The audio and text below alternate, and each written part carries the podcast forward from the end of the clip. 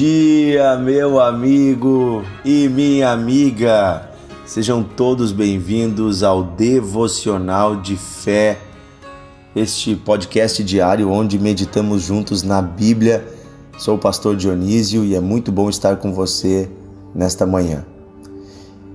Quem é Jesus para você?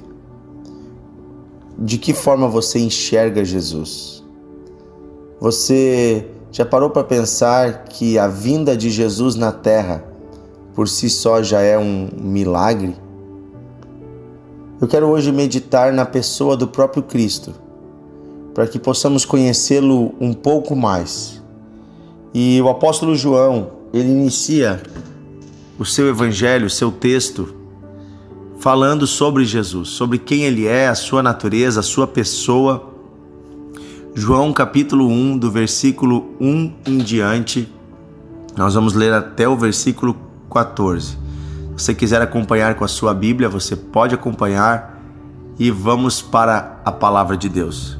João 1, do 1 em diante, diz o seguinte: No princípio, ele era o Verbo, a palavra, e o Verbo estava com Deus e o Verbo era Deus. Ele estava no princípio com Deus. Todas as coisas foram feitas por intermédio dele, e sem ele, nada do que foi feito se fez. A vida estava nele, e a vida era a luz dos homens.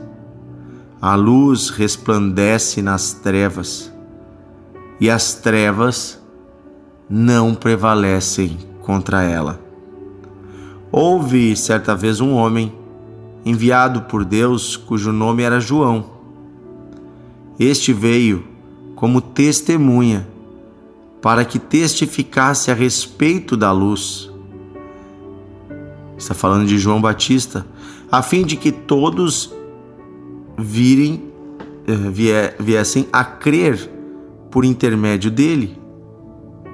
Ele não era a luz, mas veio para que testificasse da luz, a saber, a verdadeira luz que, vinda ao mundo, ilumina a todo homem. O Verbo, a palavra, estava no mundo. O mundo foi feito por intermédio dela dele, mas o mundo não o conheceu. Veio para o que era seu, mas os seus não o receberam. Mas a todos quantos o receberam, deu-lhes o poder de serem feitos filhos de Deus, a saber, aos que creem no seu nome aos quais não nasceram do sangue, nem da vontade da carne, nem da vontade do homem, mas de Deus. E o Verbo se fez carne e habitou entre nós, cheio de graça e de verdade. E vimos a sua glória, glória como do unigênito do Pai. O Verbo se fez carne e habitou entre nós. O verbo significa palavra, representa a palavra eterna de Deus. Jesus, ele desde a eternidade, ele existe junto com o Pai. E ele era desde a eternidade a palavra do Pai. Agora o verbo, a palavra, tomou uma forma humana. Nasceu em forma de um ser humano. Veio morar no nosso meio. Veio morar entre nós.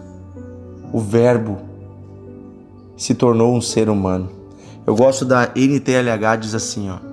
A palavra se tornou um ser humano e morou entre nós, cheia de amor e de verdade, e nós vimos a, a revelação da sua natureza divina. Olha só, Jesus, quando ele nasce naquela estrebaria, do ventre de uma menina, de uma jovem chamada Maria, era Deus, o Pai, colocando colocando a sua própria palavra, colocando uma parte da sua própria divindade, era o próprio Deus encarnando em forma humana, vindo nascer em forma de homem. Eu sei que entender a doutrina da Trindade é algo um pouco complexo e não é meu objetivo nesse áudio de hoje explicar para você profundamente a doutrina da Trindade, porque o nosso Deus ele se manifesta em três pessoas, como Pai, Filho e Espírito Santo. Isso está claro em toda a Bíblia. Então, Deus Pai, estando no céu, enviou à terra, junto com o Espírito Santo, os dois juntos enviaram à terra a sua palavra, e a palavra se tornou um ser humano e morou entre nós. Gente, Todos, todas as religiões elas procuram ir até os deuses. Os seres humanos fazem sacrifícios para chegar mais perto dos deuses.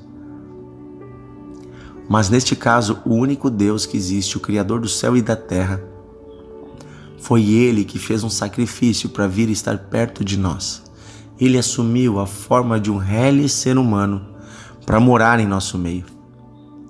E quando nós falamos do Natal, gente, nós estamos celebrando o dia em que o Verbo se fez carne, o dia que a palavra se tornou um ser humano, o dia em que Deus deixou a glória dos céus e veio morar entre nós, veio viver no nosso meio e nos ensinar a verdade, nos ensinar a palavra, não agora como uma teoria, mas ele era a palavra viva. Por isso, por exemplo, se você ler o Evangelho de Marcos, Marcos ele não registra muitas falas de Jesus. Marcos registra mais o que Jesus fez, porque as atitudes de Jesus já mostravam a sua vontade, já mostravam a sua intenção. As atitudes de Jesus eram a manifestação da palavra através de atitudes de um ser humano. Um homem, Deus. Um Deus, homem. Jesus, como 100% Deus e 100% homem, pôde fazer a conexão perfeita entre os homens e o Criador. Pôde carregar sobre si o nosso fardo e morrer a nossa morte, sendo ele inocente, para nos levar a Deus. Você comemora o Natal? Quero incentivar você a comemorar o Natal, a fazer no Natal uma data especial para sua família na sua empresa, no seu trabalho, na sua escola, onde você está. O Natal é uma data especial. Talvez você pense, Pastor Dionísio, mas eu já ouvi falar que Jesus não nasceu no dia 25 de dezembro. E realmente, os estudos mostram que certamente Jesus não nasceu nesta data. Mas também a Bíblia não dá para nós nenhuma data específica. Então, por que comemorar o Natal no 25 de dezembro, o nascimento de Jesus nesse dia? porque há muito tempo a igreja convencionou essa data como a data para celebrarmos isso. E então a igreja do mundo todo comemora nesse dia, sabendo que não foi exatamente o dia, mas é uma época em que nós paramos tudo para celebrar o nascimento do nosso Deus.